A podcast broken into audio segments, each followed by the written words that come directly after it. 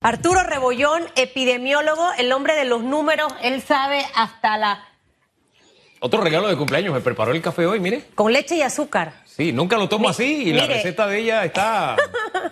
Le dije, doctor Rebollón, no quiero queja.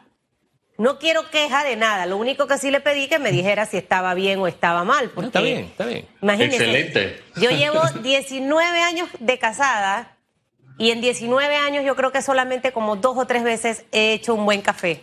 Siempre me lo critican, así que ¿El héroe nacional? No puede ser. Así que bueno, por eso es que debe ser porque no tomo café, doctor, pero lo que sí tomo es mucho jengibre. ¿Sabe que voy a arrancar por ahí, doctor Rebollón? Dale, El empecemos jengibre. por ahí por jengibre. Te El estaba oyendo jengibre. que comes bastante. El jengibre lo uso mucho para quemar grasa, en realidad. Eh, o sea, a mí me, me gusta comer, yo como, como, como, yo no me limito, yo nunca estoy a dieta.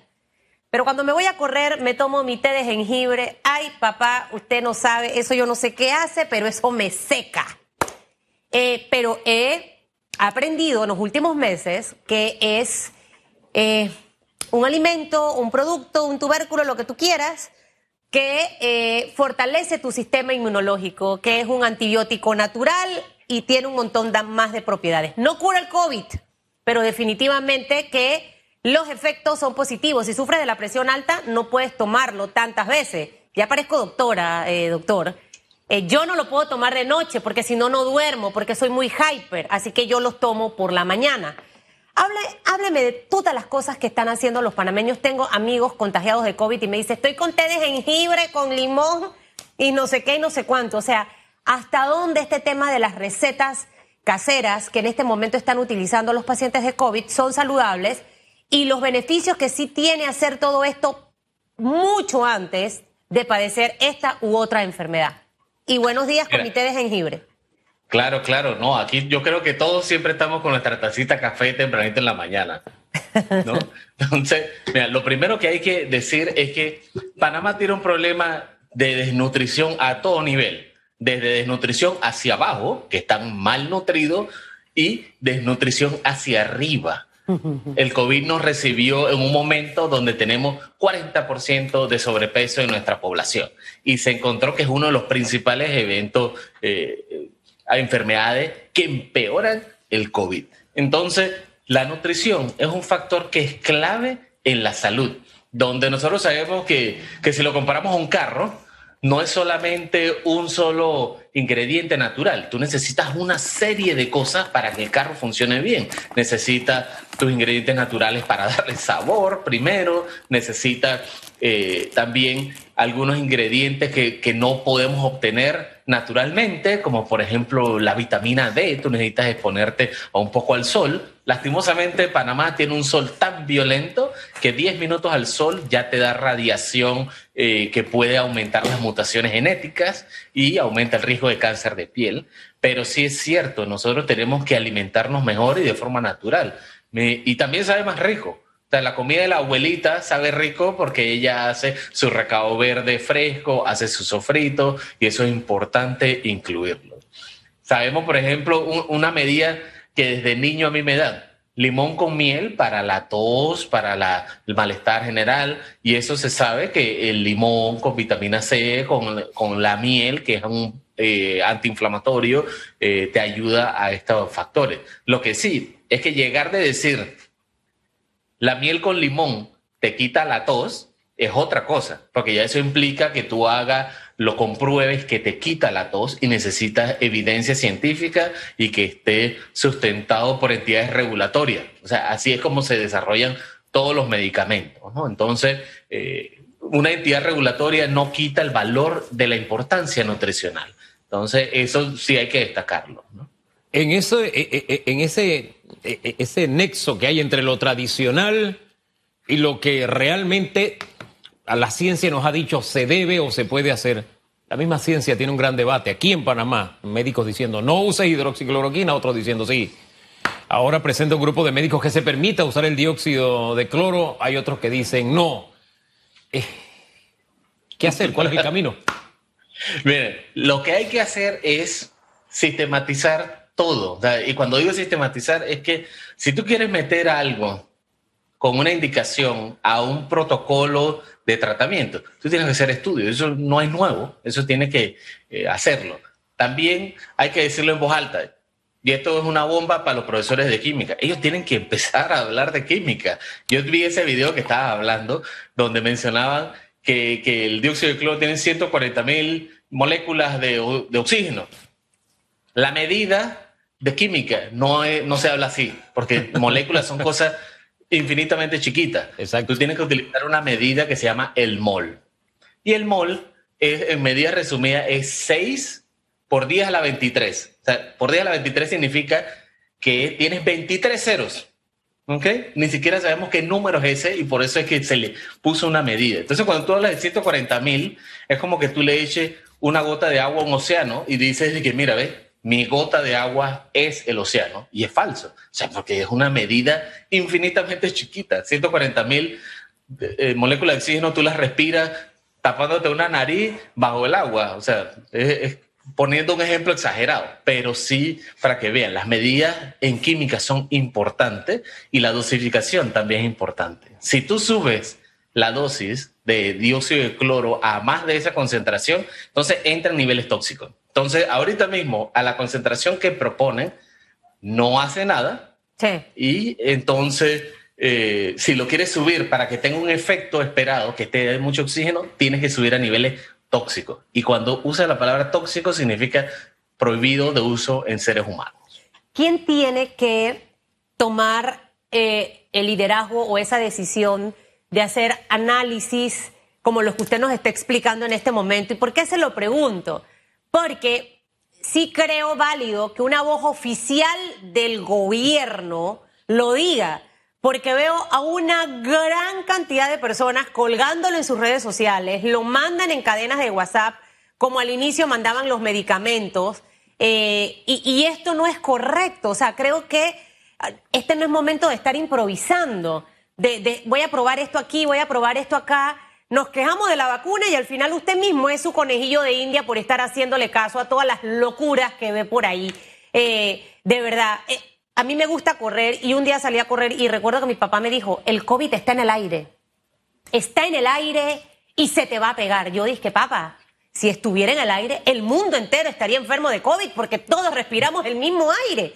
Eh, ¿Sabe? Pero parece mentira, gente de alto nivel, de medio nivel, profesionales, de distintos estratos sociales, se creen absolutamente todo. ¿Cómo podemos eh, ya dar esta información oficial para que la gente deje, le aseguro que tienen que estar varios locos ya haciendo su, tema del cloro ahí casero en casa.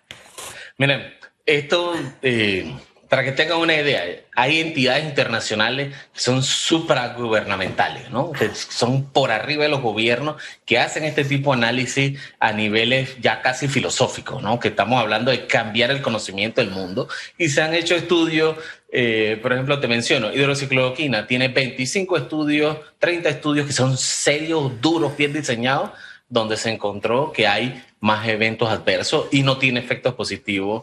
La ivermectina igual tiene 10 estudios serios, bien diseñados, donde no tienen eh, eh, evidencia de beneficio ni de daño. Entonces, ¿quiénes son los que se deben pronunciar ahí? Son entidades nacionales utilizando esa evidencia. ¿Y a quién ponemos ahí? Sobre la palestra eh, que probablemente no les gusta que ni siquiera lo diga yo. El colegio médico tiene que poner una posición como entidad que eh, coordina a todas las sociedades médicas y toda la educación médica del país. ¿Ok? Tiene que poner una posición firme de que eso es así y ya. También tenemos la entidad regulatoria, que ellos tienen que poner un, mensaje clave de esto porque ya, ya han salido todas las publicaciones y las recomendaciones de organizaciones internacionales donde dicen que no se recomienda. Y cuando tú dices en ciencia que no se recomienda, no es una cosa suave, es la respuesta es no, es no se usa. Pero obviamente nosotros en, en ciencia no utilizamos esos términos absolutos porque eh, la ciencia cambia todos los días y eso es parte del reto de la ciencia. Entonces, vivir en una pandemia como esta, que todo el mundo está chocando en información, hace lo que estamos viendo ahorita mismo. Tenemos choques de científicos con choques de gente que no son científicos y hablando sobre el mismo tema. Entonces, si no hablan el mismo idioma, no van a ponerse de acuerdo jamás. Te pongo un ejemplo. Un científico busca toda la evidencia, la compila y saca una conclusión. Un abogado, él tiene una conclusión y él pone todos los argumentos que justifiquen esa, esa acción. Entonces, así es como defienden a, su juzgado. Entonces, dependiendo de cómo estás entrenado, cómo, cómo es tu proceso mental para llegar a esas conclusiones, así mismo llegas a esas conclusiones. Doctor, eh, yo no sé, mi madre tenía, no sé si un método científico o no, pero cuando ella te decía, entra que te vas a resfriar, está lloviznando, es mejor que entraras porque si te quedabas un rato te ibas a resfriar. Eh, eh, no sé, siempre pasaba. cuando ella me decía, entra, mejor entraba. No sé cuál era su método. No, además te obligaba con las correas si te demoraba, ¿no? Mi abuela lo hacía. ese sí era un método eficaz. Pero, le hago esta introducción porque el doctor Camilo Aley nos dijo que después del comportamiento que hemos visto, la estampida, como lo llamó eh, Elisa Suárez, mucha reacción a lo que dijo Elisa Suárez aquí en Radiografía, esa estampida que hemos visto, tanto comprando como yéndose para el interior, a pesar de las medidas que se han tomado a, eh, eh, nivel nacional, dice él, definitivamente, es una, por lógica, va a haber un aumento dramático después de estos días. Eh, ¿Usted qué espera? Mira, nosotros calculamos que para enero tendríamos 4.000 casos. ¿Por día? Cuatro por día. Ahorita mismo estamos en un promedio de 2.888 casos, o sea que probablemente vamos a sobrepasar los 20.000 casos esta semana. Eh, en hospitalización, nosotros tenemos un, ahorita mismo 40 hospitalizados diarios. ¿Qué significa eso? La carpa esa que pusieron el seguro, te la llenamos en un día. El Figali, que tiene 160 camas, lo llenamos de aquí al sábado. Son cuatro días, ¿ok? Esa es la que, para que vean qué significa eso. Entonces, oyendo estos números, porque ni siquiera voy a entrar a muertos, porque en muertos la proyección da 100 muertos diarios. ¿Ok? 100 muertos diarios es que se muera una persona en cada calle de Villalucre por semana. O sea, eso es una locura. ¿no? Entonces, ya sabiendo que puede ocurrir eso, tú ya sabes que la solución no es en hospitales, porque en hospitales como la Caja de Seguro Social se están muriendo en cuidado intensivo más de la mitad de los pacientes que entran a cuidado intensivo. Entonces, tú tienes que irte antes a la comunidad, agarrar como ustedes hablaron con el doctor Camilo Enante, que qué vamos a hacer si la gente no tiene otra forma de ir a sus casas que el, bus y tienen que ir corriendo y se, forman aglomeraciones. Bueno, entonces tú tienes que enseñarles a ellos a cómo cuidarse en esas aglomeraciones. Cosas sencillas, que no te cuestan mucho dinero porque la gente no tiene plata.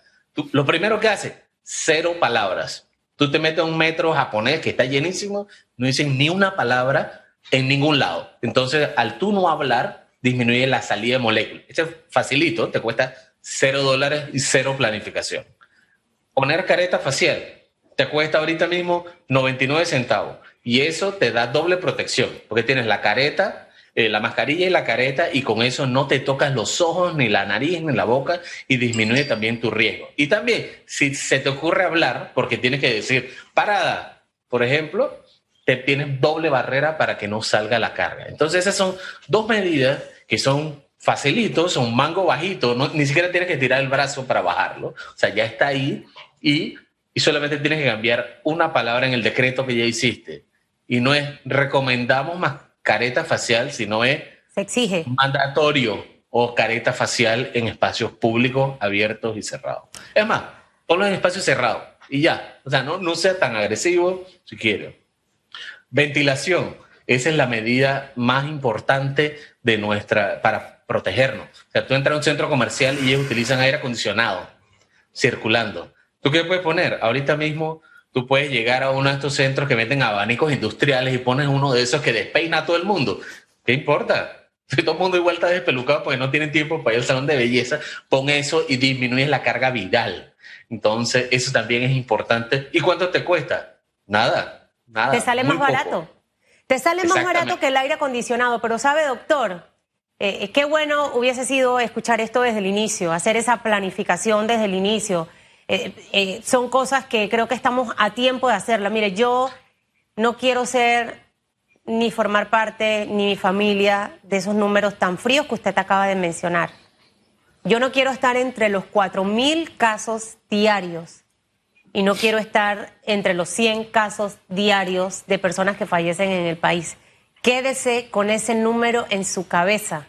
Y si usted llegó anoche a visitar a la abuela y se va a quedar ahí, a sus papás, mire, ya no se va a poder regresar, pero se me transforma como un robot porque si no las consecuencias van a ser garrafales. Y creo que es lo que tenemos y nos toca hacer en este justo momento.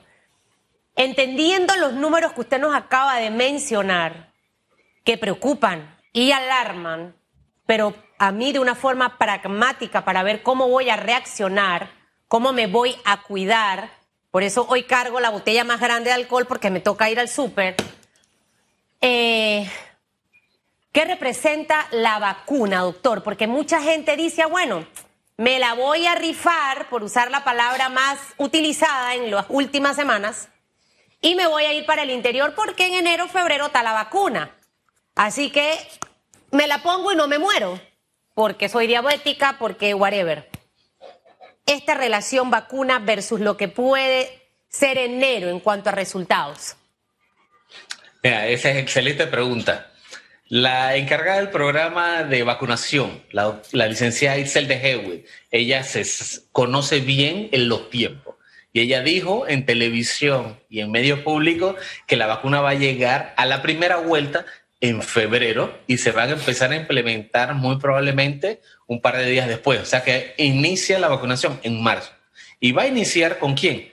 Personal de salud y personal que nos cuida, que son los de seguridad y ese tipo de, personas, ¿no? Entonces, y de ahí van a venir las personas de alto riesgo.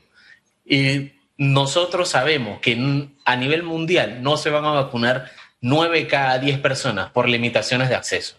Panamá ahorita mismo solamente tiene cuatro refrigeradores de menos 70 grados, que son los que se necesitan para la vacuna de, eh, que, está, que tienen planeado llegar, de RNA. Entonces es importante enfocarnos que hay distintas tecnologías de vacuna y que todas son bastante buenas. Entonces, eh, hay que dejar de pensar de eso de que en enero nos va a tocar la vacuna, porque yo, que soy médico, que soy epidemiólogo, estoy seguro que no me va a tocar a mí primero. ¿no? Le va a tocar a los médicos que están de primera línea. Y los que están de primera línea son los intensivistas, los internistas, los médicos generales de atención primaria. Ellos les va a tocar el primero. ¿no? Y, y si llega alguien a colarse en la fila, yo personalmente conozco a las enfermeras, el temple que tienen. Y te van a dejar que te metas. Te van a dejar que te metas. ¿Y qué van a hacer? Deme su tarjeta de vacunación donde te revisen que no tienen tarjeta de vacunación, te van a apoyar en todos los lugares donde se puede apoyar y te van a actualizar todas las vacunas antes de ponerte la de COVID, para que sigan de vivo. Eso hay que decirlo en voz alta. Las enfermeras son nuestra línea de defensa en vacunación y ellas se encargan que Panamá tenga una ah, implementación de vacunación por arriba del 90%, que eso es inaudito en el resto del planeta. Panamá tiene un sistema de vacunación fantástico que es la envidia del planeta. Fíjense que eh, eh, eso que nos acaba de decir me ubica en un territorio que, que a mí me gustaría que por osmosis, ese es un sueño que tengo, por osmosis lo entendiéramos todo y nos contagiáramos de optimismo. De eso sí, nos contagiáramos, porque hay cosas que los panameños hemos demostrado a través del tiempo, que lo hemos hecho bien. Y ahora con más razón no lo tenemos que hacer bien, sino excelente. Y creo que tenemos los profesionales para que así sea. Se lo digo porque en medio de todo esto, a veces hay profetas del desastre que, que tristemente se le presta mucha atención. Es decir, aquí, la semana pasada, se dio la primicia de los eh, congeladores que teníamos, ultracongeladores, dónde estaban ubicados, cómo se iba a distribuir a nivel nacional. Y todavía hoy hay gente que dice, no, no tenemos congeladores en Panamá. O sea, entonces, y, y hay gente que lo replica, que es lo más triste. Y se lo cree. Y se lo creen. Sí. Pero los panameños hay muchas cosas que hemos hecho bien y que ahora podemos hacerlo de manera excelente. Esa es la confianza que yo estoy depositando en mi sistema de salud. Pero fíjense, a propósito de comportamientos extraños o, tan humanos, porque al fin y al cabo, pues son humanos, son comportamientos humanos, hay que entenderlo así. Me he encontrado con gente que anda muy libre, muy contenta, muy feliz, ah, con ciertos comportamientos y le pregunto, Oye, y no te estás cuidando. Dice, no, es que yo me hice el hisopado y salí negativo. Sienten que salir negativo es como un salvoconducto. Ahora me puedo ir para la playa, me puedo ir para el interior, me puedo ir de viaje, puedo, puedo hacer y deshacer. Mi lógica indica, salí negativo, gloria a Dios, ahora me cuido para no contagiarme. Qué bien que no me he contagiado sabiendo que soy negativo, me cuido más. Este, ese comportamiento, usted como epidemiólogo y también conociendo el comportamiento humano un poco en este tipo de situaciones, ¿a qué meditaciones los lleva? Mira, esa es excelente pregunta. Nosotros, eh, la gente desde que inició la pandemia se han volcado con estas pruebas eh, fantásticas de tecnología como lo es la PCR, ¿no? La PCR es como decir un Maserati de pruebas diagnósticas. Pero en pandemia no necesitamos el Maserati, necesitamos el que nos lleve y nos traiga y esa es la prueba de velocidad, que es la prueba de antígeno. Tú puedes tener resultados en dos, tres horas. Entonces, eso aliviaría, mucho el sistema, empezando por ahí.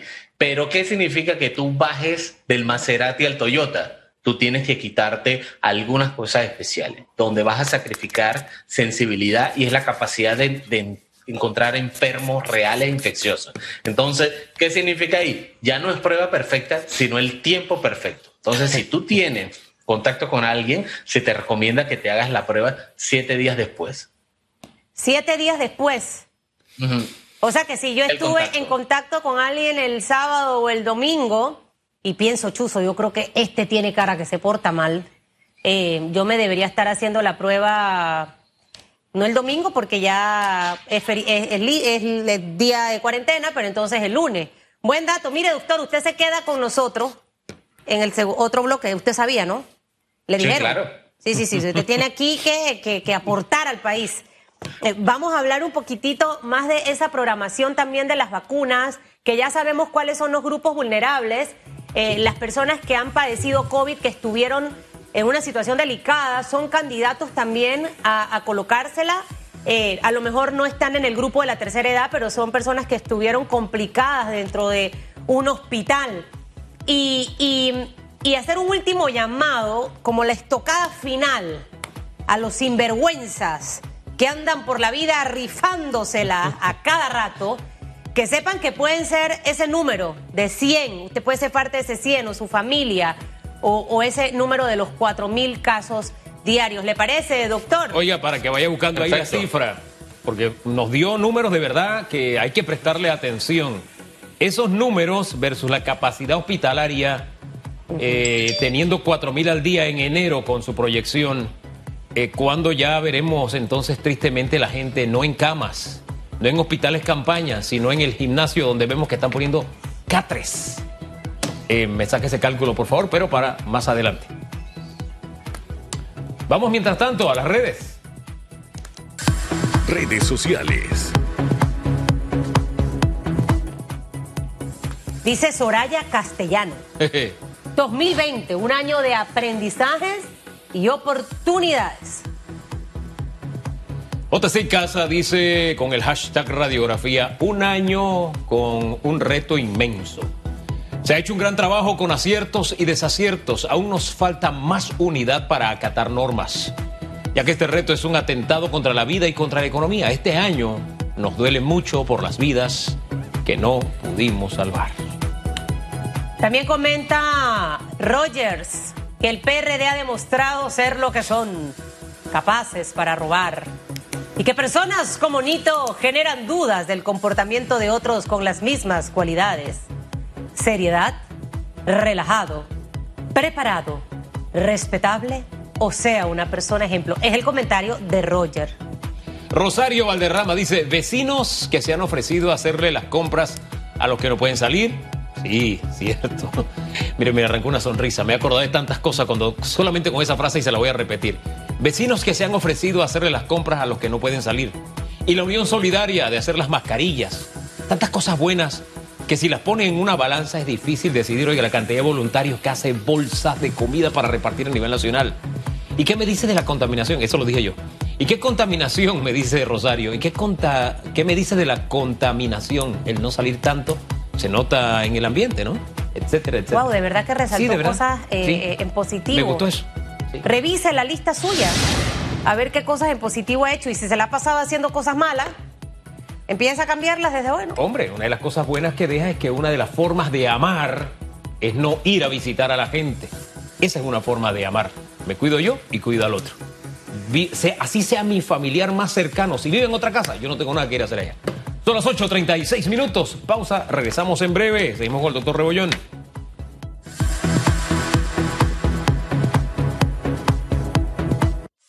En breve regresamos, gracias a...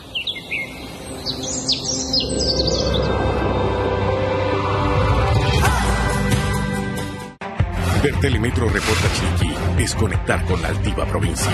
Escuchar sus noticias es enlazar con la realidad de una región pujante y auténtica. Es el pulso de Chiriquí, porque es el único noticiero que se produce 100% en la provincia.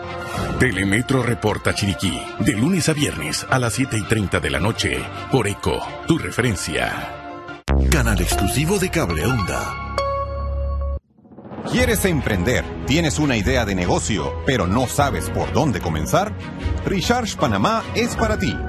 Una oportunidad única para 120 personas. Cinco meses completos para aprender a emprender, donde obtendrás las herramientas para convertir tu negocio en uno rentable. Inscríbete para participar o sé padrino del proyecto. Visita apd.org slash Panamá. En Medcom estamos sumándonos.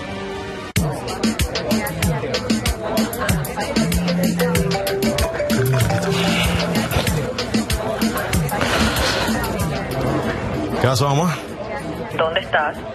Estoy aquí en la casa de Fe estudiando, ¿por qué? Hijo, es tu abuela. ¿Qué le pasó?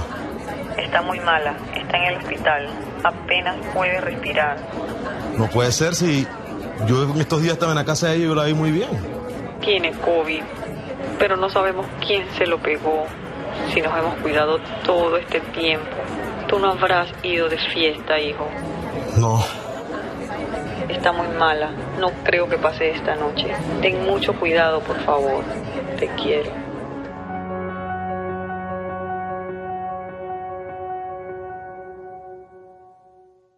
De forma inesperada, tuvimos que apagar las luces, cerrar los comercios e industrias y guardarnos en casa para ser solidarios y cumplir con la tarea principal, salvar vidas.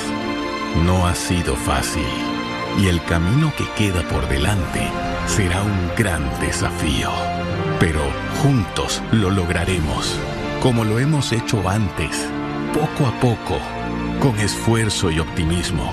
Prendemos las luces, arrancamos operaciones y activaremos nuestra economía con la certeza del que se ha levantado una y otra vez.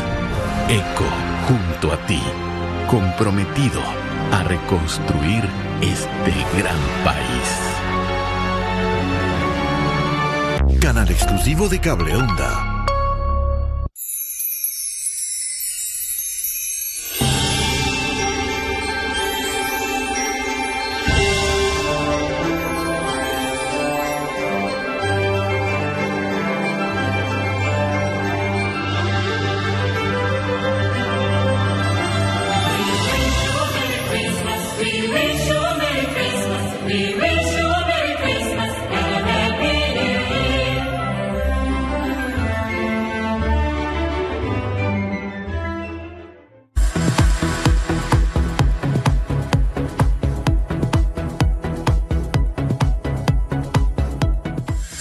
Que sí, oiga, me quedé esperando mi arroz de cabeza, de puerco, que Bueno, me yo encanta tanto. Yo me quedé esperando su, su respuesta. Que hacía mis Ahora el bebé va a salir con la boca abierta. 8.40 ¿Cómo? minutos de la ¿Regalo mañana. Navidad? ¿Cómo? El doctor Rebollón continúa con nosotros, Hugo Enrique ¿Bebé? Famanía. ¿On Doctor? Rebollón, póngame lo que aparezca. Oiga, doctor, ¿usted ha comido arroz de cabeza de puerco? Sí, claro. Oh, delicia. Sí. Sí, Arroz con- de cabeza de puerco y el tamal Oh. es el que le da mucho sabor, ¿ah? Sí. Delicia. Bueno, doctor. Pero o sea, no Sí, sería mi opción primera para regalar en Navidad. Quiero ponerlo clarito. Ay, Total, padre. total. Ay, Así es. padre. Esa sí era mi comida de Navidad. Yo me crié comiendo eso en Navidad. Ese es mi recuerdo de Navidad de niñez. Bueno, dice Wow. el, el héroe nacional que hubiese sido feliz con acabe ese puerco, que él mismo iba a preparar, porque yo, pobre puerco. 8.41 minutos, eh, señor Rebollón, doctor epidemiólogo, que está con nosotros esta mañana. Se quedaron varias preguntas ahí en el tintero. El tema de cómo va a ser esa vacunación. Eh, los pacientes post-COVID que la pasaron mal, eh, ¿entran en, ese, en esa lista de personas que se van a beneficiar? Mira, esa es buena pregunta.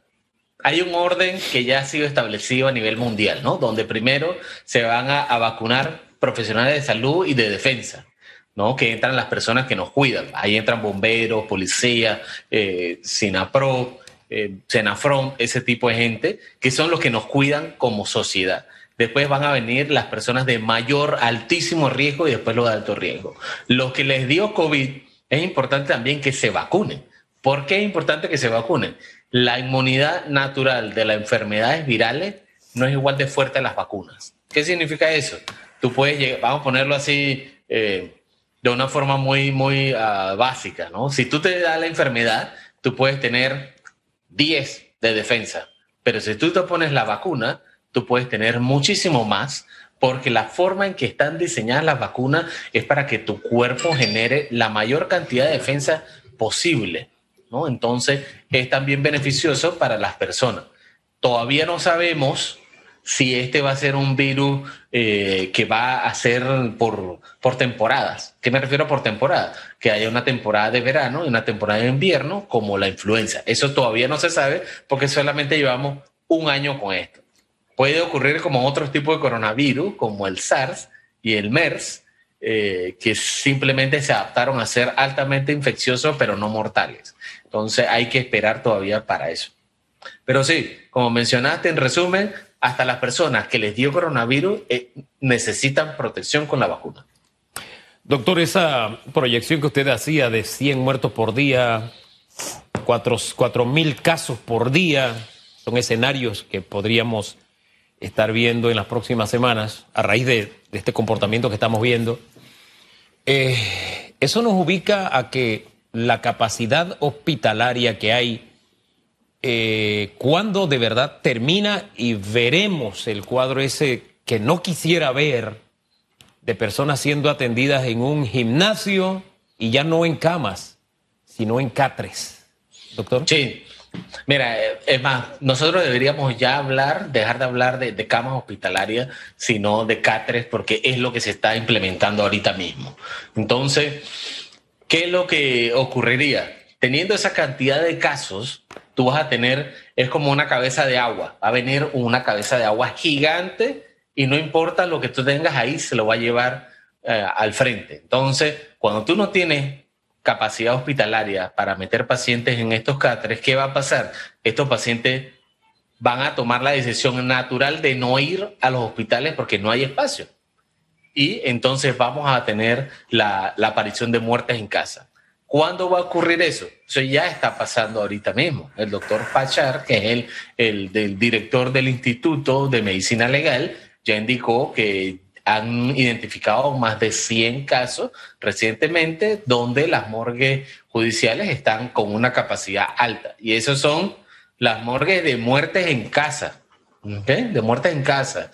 Entonces, eso no es de que, ¿cuándo es su previsión? La previsión es que ya está ocurriendo, Hugo. Hay probabilidades de cierre, mucho se habla en enero, doctor, y más con los números que usted nos ha mencionado. Y escuchando esta mañana al ministro de Salud, Sucre, en Telemetro Reporta, que hablaba de esa posibilidad de regresar a medidas más drásticas como las que teníamos al inicio, está en la mesa. ¿Usted ha escuchado algo de esto? Y si definitivamente tendría relación con esos resultados tan eh, alarmantes que usted nos ha dado esta mañana. Mira, esa es una excelente pregunta, Susan. Fíjate que la opción de, de, cerrar siempre está, siempre está. O sea, eso nunca se quita de las opciones. Entonces, lo que sí es que esa es como una bomba atómica para arreglar este problema. Tú deberías enfocarte en otras acciones eh, y no es algo que digo solamente yo. O sea, ya podemos ver que la semana pasada un, el grupo de sociedades de médicas del país se pronunció haciendo proyecciones similares a las que eh, hemos estado hablando, 4.000 casos, más de 100 muertes diarias y que las acciones de movilidad que se han hecho han sido muy tibias y ellos recomiendan seguir la biología del virus. La biología del virus es muy sencilla. Tú tienes que cerrar por ciclos de 14 días para poder limitar la movilidad. Pero no es solamente cerrar, ¿ah?